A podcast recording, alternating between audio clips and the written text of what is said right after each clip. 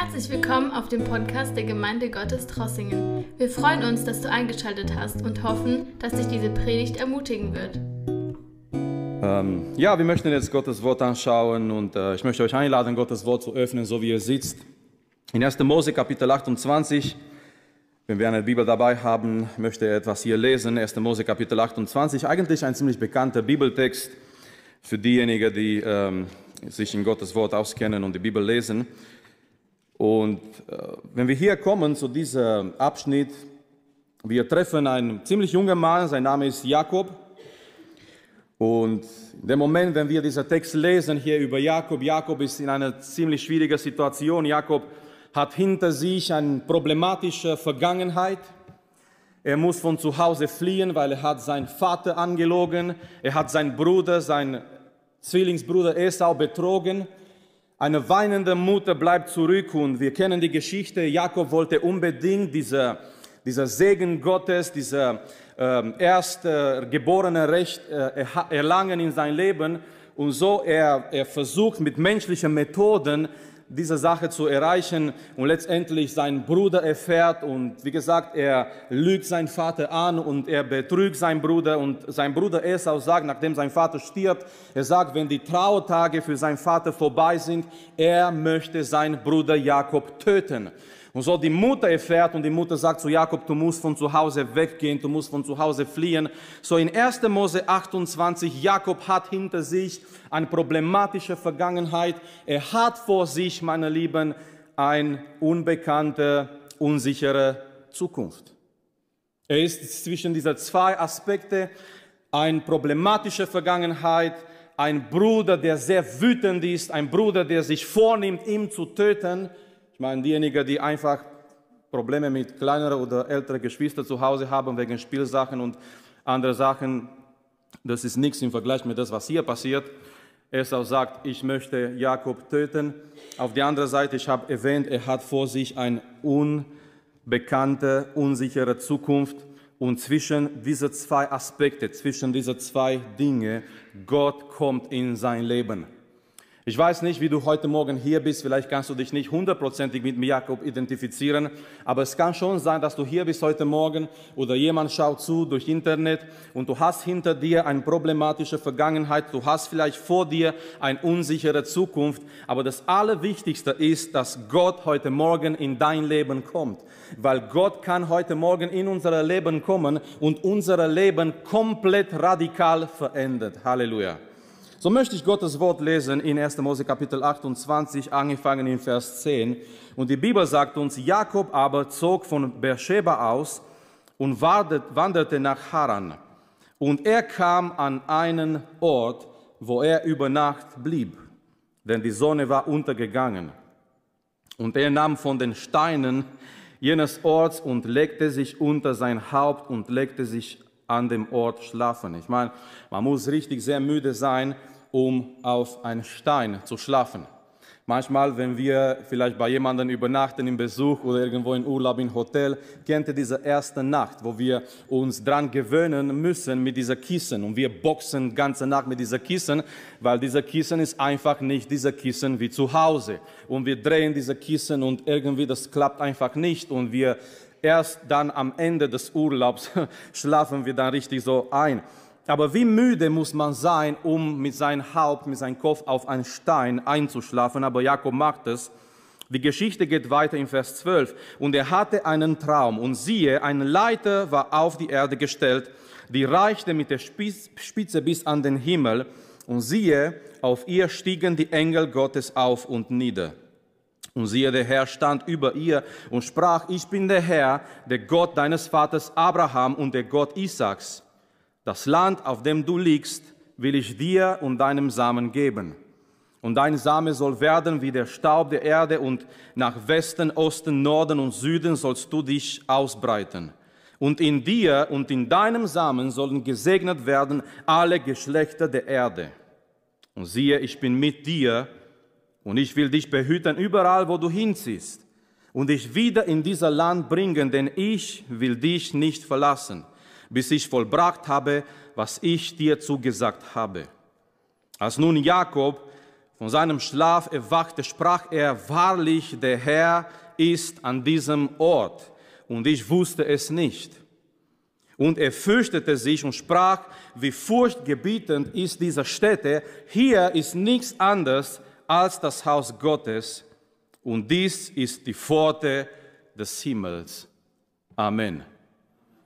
Hier ist nichts anderes als das Haus Gottes. Jakob macht hier in Vers 17, was wir gerade zum Schluss gelesen haben, er macht diese starke Aussage. Jakob sagt, hier ist nichts anderes als das Haus Gottes. Und ich habe überlegt, es war dort keine Gebäude, es war dort kein Raum, es war einfach eine Wüste. Jakob war draußen, er schläft er schläft nicht in einem drei oder vier Sterne Hotel, es waren vielleicht tausende Sterne über ihm. Und Jakob schläft einfach dort draußen, aber zum Schluss, nachdem er diese Offenbarung Gottes hat, er sagt, hier ist nichts anderes als das Haus Gottes. Und wir wissen im, im, Alten Testament später, das Haus Gottes wurde doch mit einem Gebäude, mit einem Ort verbunden. Es war die Stiftshütte dann in der Wüste, dann später dieser Tempel, was Salomo gebaut hatte. Und die Menschen haben gesagt, das ist Gottes Haus. Aber wenn wir im Neuen Testament gehen, das ist sehr interessant und sehr wichtig, im Neuen Testament, Gottes Haus ist nicht mehr mit einem Gebäude verbunden. Im Neuen Testament, ganz wichtig, Gottes Haus ist mit Menschen verbunden. So, wir lesen in Epheser Kapitel, Epheserbrief Kapitel 2, wir sind Menschen im Gottes Haus. Aber die Bibel bringt es noch stärker auf den Punkt in Hebräerbrief Kapitel 3, Vers 6. Die Bibel sagt uns in Hebräer Kapitel 3, Vers 6, Mose war treu über Gottes Haus, Jesus ist treu über sein eigenes Haus und der Verfasser sagt dort in Vers 6, und Gottes Haus sind wir. Geschwister, Gottes Haus sind wir. Es gibt Gemeinden, die treffen sich nicht in einem eigenen Gebäude. Es gibt Gemeinden, die treffen sich in einem Theaterraum, die treffen sich in einem Kino, nicht um einen Film anzuschauen, sondern Gottesdienst zu feiern, weil die haben keine anderen Möglichkeiten. Es gibt Gemeinden, die treffen sich in verschiedenen äh, Räumen oder Gebäuden, die über die Wochen für andere Zwecke genützt werden. Aber Gottes Haus ist nicht an einer, an einer Gebäude verbunden, sondern Gottes Haus sind die Menschen, die zu Gottes Volk gehören. So das Haus Gottes, das Haus in sich eigentlich, ein Haus, ist ein Platz, wo jemand wohnt. Gottes Haus ist der Platz, der Ort, wo Gott wohnt, mitten seines Volkes. Auch wenn es draußen wäre, Nehmen wir an, das wünschen wir uns nicht, aber nehmen wir an, es käme eine Verfolgung. Wir dürfen uns nicht mehr so in einen Raum treffen, in Freiheit. Wir müssen uns vielleicht irgendwo treffen, in Verstecken vielleicht oder irgendwie draußen. Wir sind immer noch die Gemeinde und wir sind immer noch Gottes Haus, weil Gottes Haus sind die Menschen, die zusammenkommen und Gott kommt und wohnt mitten unter diesen Menschen. So angefangen mit dieser Aussage von Jakob und angefangen mit dieser Text heute Morgen, ich möchte in den nächsten Minuten über folgende Thema sprechen, Merkmale von Gottes Haus. Amen. Merkmale von Gottes Haus. Was muss zum Gottes Haus gehören? Was sind so die Hauptmerkmale von Gottes Haus? Weil Jakob sagt dort in dieser Wüste, das hier ist Gottes Haus. Weil Gott hier ist, weil seine Gegenwart hier ist, Jakob sagt, Gott ist hier und das hier ist Gottes Haus. So, was sind die Merkmale von Gottes Haus, wenn wir zusammenkommen als Gottes Haus? So wie jemand gesagt hat, es ist nicht unbedingt korrekt, wenn wir sagen, wir gehen in die Gemeinde. Korrekt wäre, wir bringen die Gemeinde mit uns. Wir gehen und wir treffen uns zusammen und jeder von uns ist Teil der Gemeinde und jeder von uns bringt irgendwie die Gemeinde mit sich. Und jeder von uns bringt irgendwie diese Gegenwart Gottes mit sich. Nummer eins, was wir lernen heute Morgen aus dieser Text, in Gottes Haus, Gott ist da. Gott ist da. Mit anderen Worten, das erste Merkmal von Gottes Haus ist Gottes Gegenwart. Meine Lieben, Gott ist zu Hause. Er ist nicht weg, er ist nicht auf einer Reise, sein Haus ist nicht leer, sondern die Gegenwart Gottes ist da. Das erste Merkmal von Gottes Haus ist Gottes Gegenwart. Und in 1. Mose 28, hier in dieser Text, Jakob, er geht dorthin in diese Wüste, er denkt, er ist alleine, Eigentlich menschlich gesehen, er ist komplett alleine. Niemand anders ist da. Er schaut vielleicht, er guckt vielleicht, bevor er einschläft, ob nicht sein Bruder irgendwo in der Gegend ist, damit er dieses Sicherheitsgefühl hat. Er schaut nach links, nach rechts, nichts, niemand ist da. Er ist, er denkt, er ist komplett alleine. Aber auf einmal, Jakob macht dort in der Wüste diese Entdeckung, Gott ist da. Auch wenn du vielleicht denkst, du bist alleine, Gott ist da in dein Leben.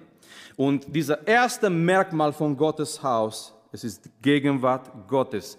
Meine Lieben, in Gottes Haus, Gottes Gegenwart sollte immer da sein. Wenn wir zusammenkommen, wenn wir zusammenkommen, Gott anzubeten, wenn wir zusammenkommen als Gemeinde, wenn wir zusammenkommen als Gottes Volk, in Gottes Haus, sollte gegen Gottes Gegenwart immer da sein. Und schau mal in Vers 13, schau mal, wo Gott ist in Gottes Haus. Und siehe, der Herr stand über. Amen. In Gottes Haus, Gott ist immer über. Gott ist immer über unser Leben, Gott ist über das, was wir zusammen tun, Gott ist über unsere Probleme, Gott ist über das, was in der Welt geschieht, Gott ist der Herr des Hauses. Manchmal sagen wir vielleicht, und vielleicht habt ihr auch teilgenommen zu manchen Gottesdienste, wo jemand die Einleitung gemacht hat oder der Prediger hat gesagt, lasst uns Gott willkommen heißen in unserer Mitte. Nun, es hört sich vielleicht schön an, aber biblisch gesehen oder theologisch gesehen, das ist nicht ganz korrekt, weil nicht Gott ist der Gast in unserer Mitte, sondern Gott sagt uns willkommen in seiner Gegenwart. Gott ist der Herr des Hauses. Wir kommen hier in seine Gegenwart und wir kommen hier als Gemeinde, als Gottes Haus. Und es ist immer wichtig, das ist ganz wichtig, wenn wir zusammenkommen, dass seine Gegenwart da ist. Beste Werbung oder vielleicht lass mich so formulieren, beste Zeugnis für eine Gemeinde ist eben, dass die Menschen hören und wissen, Gottes Gegenwart ist in dieser Gemeinde. Mir gefällt dieser Text in Markus Kapitel 2. In Markus Kapitel 2 hier betont die Bibel eine Sache. Markus 2 mit 1 und nach etlichen Tagen ging er wieder nach Kapernaum. Es geht um Jesus, er geht wieder nach Kapernaum. Und als man hörte, dass er im Haus sei. Die Menschen haben gehört, weißt du was, Jesus ist im Haus. Möge es so sein, dass die Menschen es hören, Gott ist hier in diesem Haus. Als man das hörte, er sei im Haus, da versammelten sich sogleich viele, so dass kein Platz mehr da war, auch nicht draußen bei der Tür, und er verkündigte ihnen das Wort. Es war ein ganz normales Haus. Es war nicht etwas Spektakuläres dort, aber die Menschen haben gehört, Jesus ist da in diesem Haus. Und die Menschen gingen dorthin.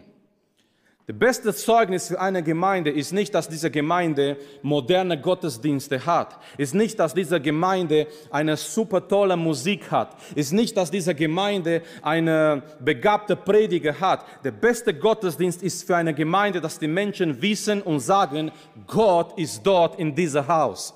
Und wir gehen dahin, weil wir wollen Gottes Gegenwart erleben. Und wir gehen dahin, weil wir wollen etwas erleben, was übernatürliches ist und was nicht mit dieser Welt zu tun hat, sondern etwas, was vom Himmel kommt, von Gottes Reich kommen kann in unser Leben. Natürlich können wir sagen, ja, Gottes Gegenwart ist überall. Gerade als wir uns heute Morgen hier treffen und wir das Wort anschauen, wir können sagen, klar, Gott ist draußen auf der Straße, Gott ist irgendwo überall auf der Welt. Aber wir sprechen heute Morgen nicht über diese allgemeine Gegenwart Gottes. Wir sprechen heute Morgen, Geschwister, über diese manifestierte Gegenwart Gottes.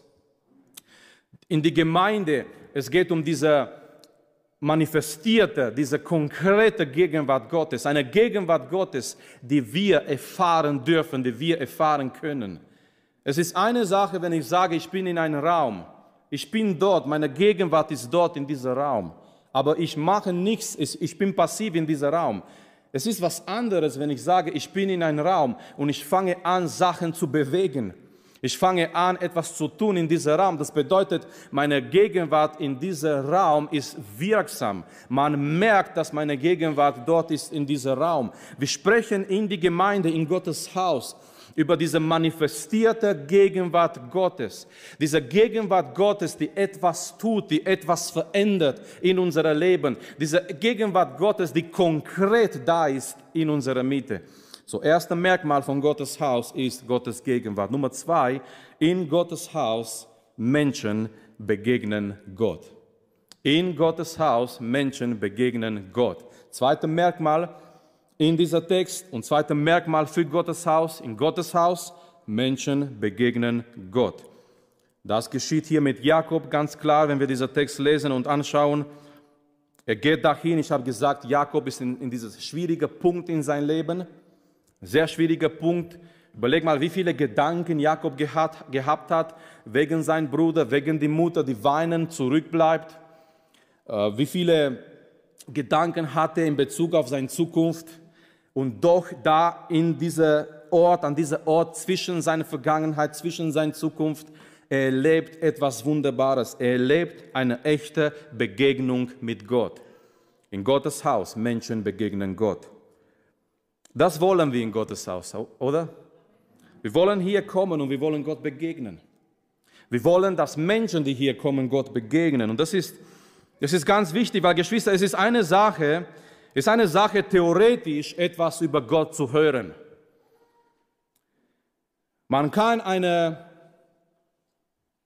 gute Theologie haben, die eine Theorie ist, ohne Gott persönlich zu begegnen. Und das wollen wir nicht. Ja, wir wollen eine gute, gesunde Theologie haben, aber auf die andere Seite, wir wollen, wir möchten Gott persönlich in unserem Leben begegnen. Es ist eine Sache, theoretisch über Gott zu hören, und ich bin mir absolut sicher, Jakob hat schon über Gott gehört. Durch sein Opa Abraham, ganz wichtiger Mann Gottes, und danach sein Vater, durch seinen Vater Jakob hat viel über Gott gehört.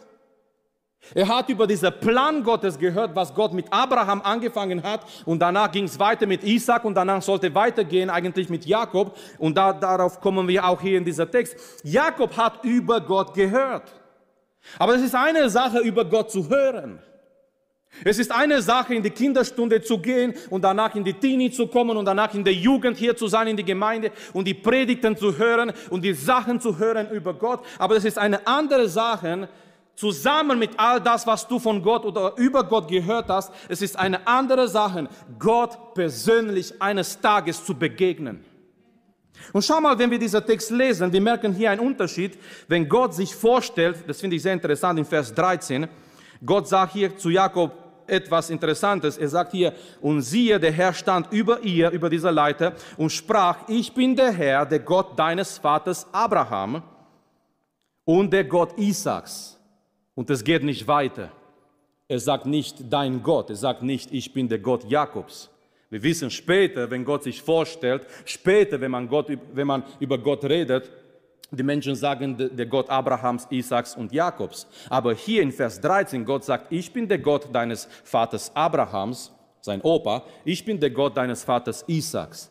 Und Gott bleibt stehen. Er sagt nicht, ich bin dein Gott. Warum? Weil in dem Moment Jakob hat noch keine richtige Begegnung, persönliche Beziehung mit dem Herrn. Aber gehen wir in Vers 21, nach dieser Begegnung, was hier geschieht in Kapitel 28, in Vers 21, Jakob sagt folgendes, er sagt, wenn Gott mit ihm sein wird, und er sagt, und wenn Gott mich wieder in Frieden heim zu meinem Vater bringt, so soll der Herr mein Gott sein. Amen. So von, von dieser Gott, der Gott des Abrahams und Isaaks, Jakob kommt in den Punkt in sein Leben, wo er sagt, dieser Gott soll mein Gott sein. So, das, das macht die Begegnung mit Gott in dein Leben. Gott ist nicht mehr der Gott von, von deinem Vater, von deiner Mutter, von den vergangenen Generationen, der Gott meines Pastors, der Gott meines Jugendleiters, der Gott von den älteren Geschwistern in die Gemeinde. Nein, die Begegnung, die persönliche Begegnung mit Gott bringt dich in den Punkt in dein Leben, wo du sagst, dieser Gott, dieser Gott der Bibel, dieser Gott der Vergangenheit, dieser Gott aber, der auch heute lebt und aktuell ist, dieser Gott ist mein Gott. Als David Psalm 23 schreibt, er schreibt so schön, der Herr ist mein Hirte. Er ist mein Hirte. Er ist, er ist in mein Leben. Ich habe ihm persönlich begegnet. Und deswegen diese, diese persönliche Begegnung ist so wichtig, damit du sagen kannst, es ist mein Gott. Und wenn ich mir etwas wünsche für unsere jungen Leute, die, die sind so privilegiert, die haben so viele Sachen, die haben so viele Spielzeuge, die haben so viel, die, die, die wachsen schon mit dieser Technik, ähm, die kennen sich so gut aus in so viele Bereiche. Äh, wir, wir leben in dieser Zeit, wo unsere jungen Leute wirklich, besonders hier in Deutschland, in Europa, die sind eine privilegierte Generation. Aber wenn ich mir etwas wünsche für unsere jungen Leute, ist, dass sie eine persönliche Begegnung mit Gott erleben dass sie nicht nur eine Theorie in ihrem Leben haben, dass sie nicht nur von oder über einen Gott hören, die etwas getan hat in der Zukunft oder ja, mit meinem Vater, mit meiner Mutter, die haben irgendwann mal Gott erlebt. Nein, sondern dass unsere jungen Menschen hier in die Gemeinde, in Gottes Haus, persönliche Begegnungen mit Gott erleben. Allein das verändert dein Leben. Allein das gibt dir Halt, bei Gott zu bleiben. Wenn schwierige Zeiten kommen, die ganze Theorie hilft dir nicht. Es muss etwas in dir brennen. Es muss etwas in dir sein, wo du hundertprozentig weißt, du bist bei Gott und du bist neben Gott. Und Gott ist bei dir und Gott ist in dein Leben als Jeremia aufhören wollte. Jeremia wollte aufhören, weil dieser Dienst, wo Gott ihn berufen hat, war viel zu schwer für ihn. Und Jeremia dachte, ich kann nicht mehr weitermachen und ich kann nicht mehr predigen. Aber als Jeremia aufhören wollte, er war vielleicht mit seiner Kündigung in seiner Hand. Er wollte vielleicht schon vor Gott gehen und sagen, Gott, ich möchte aufhören, suchte jemand anderes. Aber Jeremia hat gesagt, ich kann nicht aufhören, weil es brennt in mir wie ein Feuer. Es ist diese Begegnung, diese persönliche Begegnung mit dem Herrn der dir diese Kraft gibt, sogar wenn du alleine bleibst, sogar wenn du alleine bist, doch bei Gott zu bleiben, weil es brennt etwas in dir, in Gottes Haus. Menschen begegnen Gott. Hast du Gott begegnet? In so einem Gottesdienst wie heute, man kann Gott begegnen. In so einer lebendigen Lobpreis wie heute, man kann Gott begegnen. Ich meine, Gott ist hier. Und wenn Gott hier ist, es ist alles möglich. Nummer drei, in Gottes Haus Gott redet. Amen. In Gottes Haus Gott redet. Und genau das geschieht hier, als, als Jakob Gott begegnet. Gott redet, er fängt in Vers 13 und er sagt, und siehe, der Herr stand über ihr und sprach. Gott fängt an zu reden, meine Lieben. Wir haben nicht einen Gott, der schweigt, wir haben einen Gott, der redet. In einer dem Psalmen, Psalm 115, der Psalmist sagt über die ganzen Götzen, über die ganzen äh, Idolen, die da waren in der damaligen Zeit, die, diese ganzen Statuen und so weiter von den Menschen sich gebeugt haben. Der Psalmist sagt, die haben Mund, aber die reden nicht. Was nützt ein Gott, der nicht reden kann? Aber wie froh sind wir darüber, dass wir einen Gott haben, der redet. Er redet und er zeigt uns den Weg. Er redet, wenn wir in Schwierigkeiten sind. Er redet, wenn wir ein Wort brauchen. Und wir kommen zusammen. Wir kommen zusammen als Gottes Haus. Wir kommen zusammen als Gottes Volk, weil wir brauchen ein Wort von Gott. Wir brauchen, dass Gott etwas redet in unser Leben. Wir leben in dieser Welt mit so vielen Nachrichten, mit so viel ähm, äh, so viele Unruhe in, in, unserer Gesellschaft und die Menschen glauben alles Mögliche. Aber wie wichtig ist, ein, ein Halt zu haben und eine klare Linie zu haben. Aber das kommt allein durch Gottes Wort. Es kommt allein, wenn Gott zu uns redet.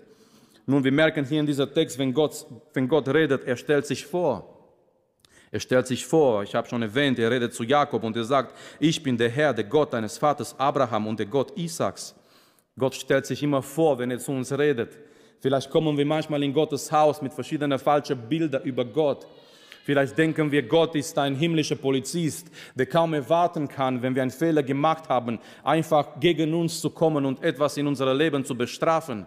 Vielleicht wir denken auf die andere Seite, Gott ist ein himmlischer Opa, Großvater, der einfach alles erlaubt und nur zu uns schaut. Und, aber vielleicht kommen wir manchmal in die Gemeinde mit irgendwelchen falschen Bildern über Gott. Aber wenn Gott redet, er kommt und er zerstört all diese falschen Bilder über Gott und er bringt in unser Leben das richtige biblische Bild über ihm.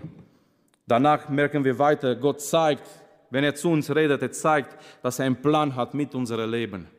Es ist ganz wichtig zu wissen, wir sind nicht hier zufällig auf dieser Erde. Amen.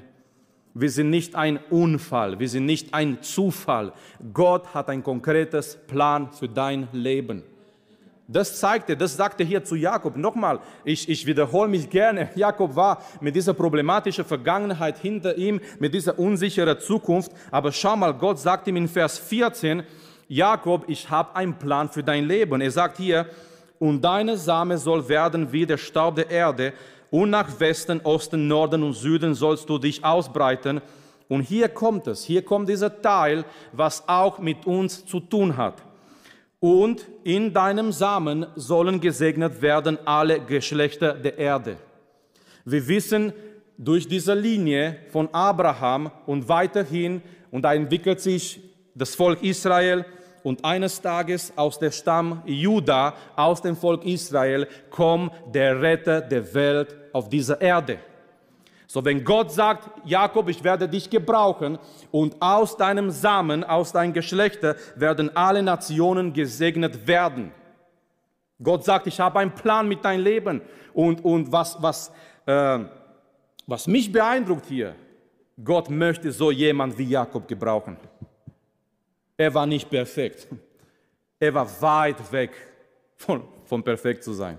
Er war, wir wissen, er war ein Betrüger. Wir wissen, äh, Jakob ging durch all diese Sachen in sein Leben und doch Gott sagt zu ihm, ich, ich, werde, ich habe einen Plan mit deinem Leben und ich werde dich gebrauchen. Das gibt uns Hoffnung heute Morgen, oder? Wir sind nicht perfekt. Wir haben Sachen und Dinge in unserem Leben und doch die gute Nachricht ist, Gott möchte uns gebrauchen. Gott hat einen Plan mit deinem Leben und Gott möchte dich gebrauchen. Gott möchte etwas aus und durch dein Leben tun. Und danach, Gott gibt uns, wenn er zu uns redet, er gibt uns seine Verheißungen. Gott gibt hier Jakob seine Verheißungen. Er sagt so schön in Vers 15, und siehe, ich bin mit dir und ich will dich behüten überall, äh, wo du hinziehst. Wie schön zu wissen, als er gerade diese Zukunft vor sich hat, un unsicher, er weiß nicht, was auf ihn, auf ihm zukommt. Und wir wissen danach, wenn er zu seinem zukünftigen Schwiegervater kommt, Laban, Laban war ein größerer Betrüger als er. Ich meine, Jakob hat versucht, da mit seinem Vater, mit seinem Bruder krumme Dinge zu tun, aber irgendwann im Leben, wir treffen vielleicht jemanden, der durch den wir bestraft werden, vielleicht gerade in die Sachen, die wir vielleicht falsch gemacht haben. Und, und Jakob kommt zu Laban und Jakob entdeckt, da ist einer, der noch, noch schlimmer in dem Bereich ist, als er es war. Und wir kennen die ganze Geschichte. Er verliebt sich in Rachel, aber danach erstmal ist Lea und danach ist Rachel und das ganze Sachen. Laban versucht ihm immer da mit irgendwelchen Sachen ähm, durcheinander zu bringen. Aber schau mal, wie wichtig diese Verheißung, gerade wenn du eine unsichere Zukunft vor dir hast und Gott sagt, ich werde mit dir sein, überall wo du hingehst, ich werde dich behüten. Wenn Gott zu uns redet, er gibt uns seine Verheißungen. Und Geschwister, wir kommen in Gottes Haus, wir kommen zusammen als Gottes Haus, um seine Verheißungen zu hören. Lasst uns heute Morgen und nicht nur heute Morgen in dieser Zeit, lasst uns festhalten an die Verheißungen Gottes. Gott hat uns verheißen, er wird mit, mit uns sein jeden Tag bis an das Ende der Zeiten. Diese Verheißung ist immer noch gültig. Amen. Glauben wir das heute Morgen?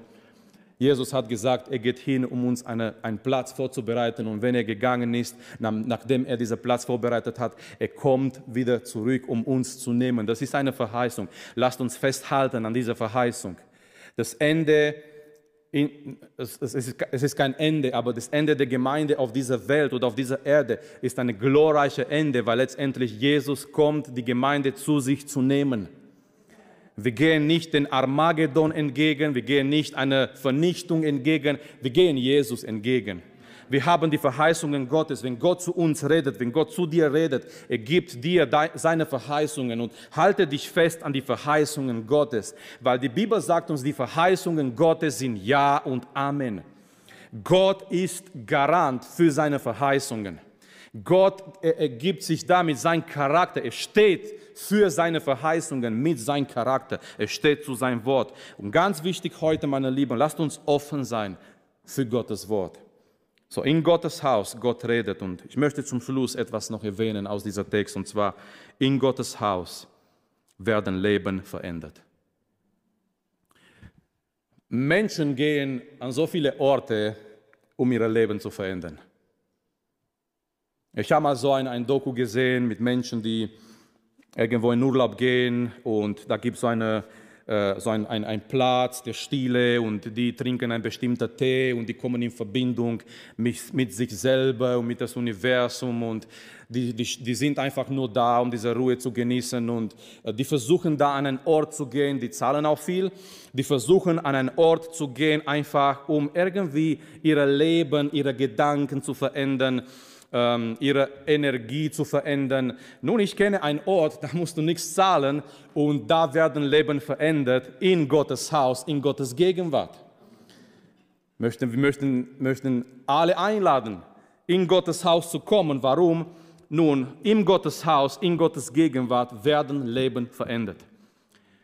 Eine Veränderung, was wir hier finden, gleich äh, Jakob, er, er ändert den Namen des Ortes dieser, dieser Ort hieß Luz und er sagt, ab dem Moment soll das Ort Bethel heißen. Bethel bedeutet Gottes Haus.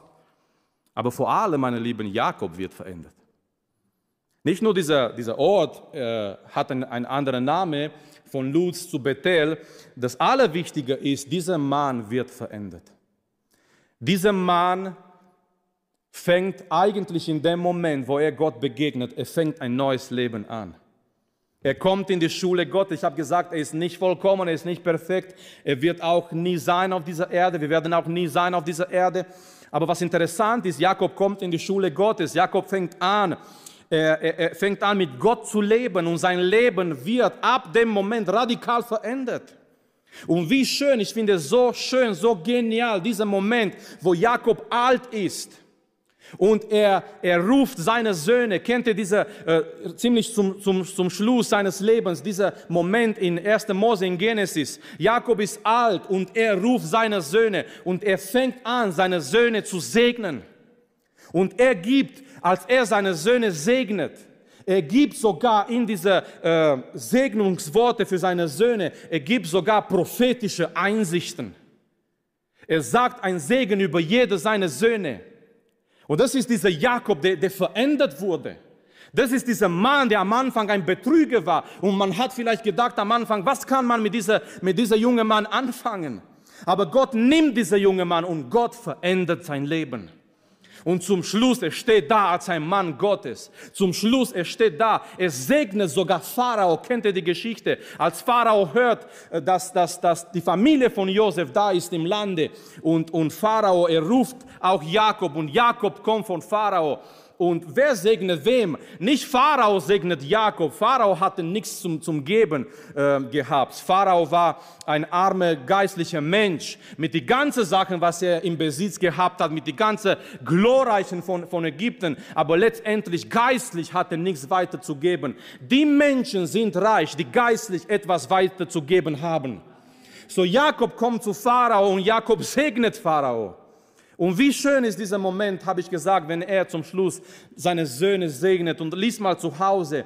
Es sind so, sogar prophetische Dinge drin, auch wenn er besonders, wenn er Judas segnet, wenn er, wenn er auch Josef segnet. Es sind Sachen da drin, die ganz wichtig sind.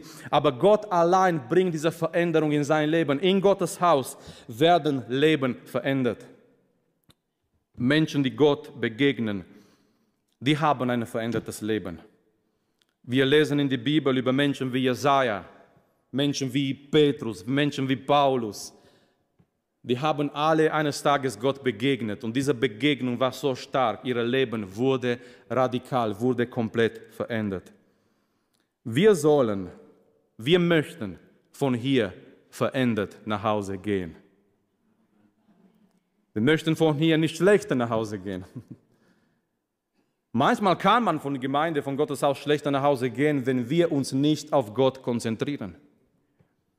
Wenn wir denken, oh, die Lieder waren heute zu neu, die Musik war zu laut, die Predigt war zu lang, Marius hat zu viel geschwitzt, ähm, es waren viele grammatische Fehler drin. Wenn wir etwas denken zum Beispiel und wir konzentrieren uns auf diese äußeren Sachen, wenn wir hier kommen aus Gottes Haus und wir konzentrieren uns auf die äußeren Sachen, wir gehen enttäuscht nach Hause. Aber wenn wir hier kommen und wir schauen zu Gott und wir denken, egal was gesungen wird aus Pfingstjubel oder moderner Lieder, diese Lieder sind da als eine Hilfe für mich, um Gott anzubeten. Und ich bin hier gekommen, um Gott anzubeten. Und ich bin hier gekommen, um von Gott zu hören. Und ich bin hier gekommen, um Gemeinschaft mit Gott zu haben. Und wenn wir zu Gott schauen, ich glaube, wir gehen von hier verändert nach Hause. Es ist so schön im Psalm 73. Dieser Psalm, es wurde geschrieben von Asaf und Asaf hat ein Problem in sein Herz. Asaf, er, er wird enttäuscht es ist ein Problem, mit dem wir uns auch ab und zu identifizieren können. Asaf sagt im Psalm 73, er dachte, sein ganzer Gottesdienst, seine ganze Beziehung mit Gott ist vergeblich, weil er hat in die Welt geschaut und er hat gesehen Menschen, die gottlos sind, aber die sind gesund, es geht ihnen gut, die haben keine Schwierigkeiten, die haben keine Probleme. Und Asaf hat gedacht, er hat sogar gesagt, umsonst habe ich mein Herz gereinigt, umsonst lebe ich mit Gott. Was bringt mir dieser Leben mit Gott? Und ich möchte nicht, dass wir die Hände erheben, aber wie oft haben wir vielleicht mit solchen Gedanken gekämpft? Wir haben vielleicht Menschen angeschaut, die Gott nicht kennen und doch haben sie ein ziemlich gutes Leben. Es geht ihnen gut. Und wir haben an uns geschaut und wir haben vielleicht menschlich gedacht, was bringt mir diese Beziehung mit Gott? Ich habe Schwierigkeiten, ich habe Versuchungen, ich habe Kämpfe, ich habe Sachen in meinem Leben. Und Asaf hat, gedacht, hat gesagt, ich habe so gedacht, bis ich in Gottes Haus ging. Ich habe so gedacht in, in meine Gedanken, in mein Herz, bis an dem Tag, als ich im Gotteshaus ging. Und ich weiß nicht, was an dem Tag im Gotteshaus war und was die dort gesungen haben im Gotteshaus und was sie dort gepredigt haben im Gotteshaus. Aber ich weiß nur eins, im Psalm 73, Asaf wird verändert im Gotteshaus. Und er sagt auf einmal, seine Perspektive wurde geöffnet und er hat verstanden, es geht nicht um heute und, und jetzt, es geht nicht um diese Welt. Und er sagt zum Schluss, allein der Herr ist meine, meine größte Freude und wenn ich den Herr habe, dann habe ich alles, was ich, was ich brauche und dann bin ich glücklich. Und im Gotteshaus wurde er verändert. Merkmale von Gottes Haus. In Gottes Haus, Gott ist da. Gott ist zu Hause. Halleluja. In Gottes Haus Menschen begegnen Gott. Und das wünschen wir uns, dass Menschen, die hier kommen, wenn wir zusammenkommen, dass Menschen Gott begegnen. In Gottes Haus Gott, Gott redet. Und wir sollen ihm die Möglichkeit geben zu reden. Wir sollen uns öffnen. Wir sollen ihm Raum geben, dass er zu uns redet. In Gottes Haus. Leben werden verändert. Es ist so, so wichtig. Vielleicht bist du heute Morgen hier gekommen mit irgendwelchen Gedanken, mit irgendwelchen Sachen in dein Leben. Aber ich bin mir absolut sicher, Gott kann dein Leben verändern. In so einem Gottesdienst, vielleicht für uns denken wir oft an ganz gewöhnlicher, normaler Sonntag-Gottesdienst. Aber mit Gott ist, ist nichts Gewöhnliches. Wenn Gott da ist, es ist alles möglich. Menschen können geheilt werden, Menschen können befreit werden, Menschen können gerettet werden. Bei Gott liegt es alles in seiner Kraft, in seiner Hand. Lasst uns unsere Herzen öffnen. Lasst uns gemeinsam aufstehen und ich möchte, dass die Sänger nach vorne kommen, dass wir diese Zeit jetzt mit Gebet schließen, mit Anbetung schließen. Und ich möchte nur erwähnen, bevor wir zum Schluss kommen, bevor wir Schluss machen. Jakob hat diesen Traum und er träumt von dieser Leiter. Diese Leiter geht von Erde bis zum Himmel und wir wissen, das war ein, ein prophetisches Bild, weil in Johannes Kapitel 1, Jesus, er nimmt dieses Bild und er verwendet dieses Bild in Bezug auf seine Person. Er verwendet dieses Bild in Bezug auf seine Person. Er sagt zu seiner ersten Jünger, ihr werdet auch die Engel sehen, dass die runterkommen und dass die wieder aufsteigen über den Menschensohn. Und es ist genau dieser ähm, Verbindung mit 1. Mose 28, wo Jakob diese Leiter sieht. Und diese Leiter dort in dieser Traum macht eine Verbindung zwischen Erde und Himmel. Es gibt eine Verbindung zwischen Erde und Himmel und diese Verbindung heißt Jesus Christus. Es gibt mehr als ein Leiter, es gibt einen Weg zum Himmel. Und dieser Weg ist Jesus Christus. Bist du schon gekommen? Bist du schon zu diesem Weg gekommen? Ich möchte fragen, bevor wir jetzt im Gebet gehen, bevor wir noch dann durch ein Lied Gott loben und preisen, ich möchte fragen heute Morgen, bist du zu diesem Weg gekommen? Es gibt einen Weg vom, vom Erde zum Himmel und dieser Weg ist Jesus Christus. Dieser Weg wurde geöffnet durch Jesus Christus. Allein durch Jesus Christus ist die Errettung möglich. Allein durch Jesus Christus können wir erfüllt und wirklich glücklich sein in unserem Herzen, in unserem Leben. Allein in und durch Jesus Christus gibt es überhaupt Gottes Haus. Weil Jesus Christus ist da, weil Jesus Christus ist in unserer Mitte. Er hat uns versprochen, wenn wir zusammenkommen in seinem Namen, er ist mitten unter uns und seine Gegenwart ist da. Allein in und durch Jesus Christus haben wir die Verbindung und die Möglichkeit für eine Verbindung mit Gott, der Vater. Es gibt mehr als ein Leiter zum Himmel, es gibt einen Weg zum Himmel in Jesus Christus. Und diese Zeit, ich habe auch gestern in der Jugend erwähnt, vielleicht schauen wir zu dieser Zeit und wir denken, was für eine schwierige Zeit, was für eine komplizierte Zeit. Auf die andere Seite, ich möchte nochmal erwähnen, es ist eine sehr schöne und gute Zeit. Vielleicht wir denken, Marius, wie kannst du das sagen? Ich kann das sagen, weil in dieser Zeit Gott ruft noch Menschen. Es ist eine gute Zeit, weil in dieser Zeit die Gnade ist noch da. Es ist eine gute Zeit, weil in dieser Zeit das Kreuz von Jesus Christus hat noch Kraft. Es ist eine gute Zeit, weil in dieser Zeit Gott wartet noch mit offenen Armen und die Menschen kommen, können immer noch kommen, um diese Gnade Gottes zu erleben. Es ist eine gute Zeit, weil es gibt noch einen Weg zum Himmel. Und dieser Weg ist Jesus Christus. Und ich möchte dich einladen zu kommen im Gottes Haus, in Gottes Arme. Ich möchte dich einladen zu kommen zu diesem Weg, Jesus Christus. Jesus Christus kann komplett dein Leben verändern. Jesus Christus kann, kann etwas mit deinem Leben, etwas Wunderbares mit deinem Leben anfangen. Wir denken an all die Männer Gottes in der Bibel und jemand hat sogar ein Buch geschrieben, wo er einfach gezeigt hat, wie viele Fehler und wie, die waren einfach Menschen.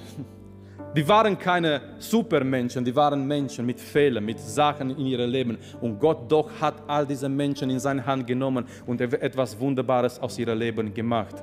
Gott kann etwas Wunderbares aus deinem Leben machen. Gib dich Gott hin.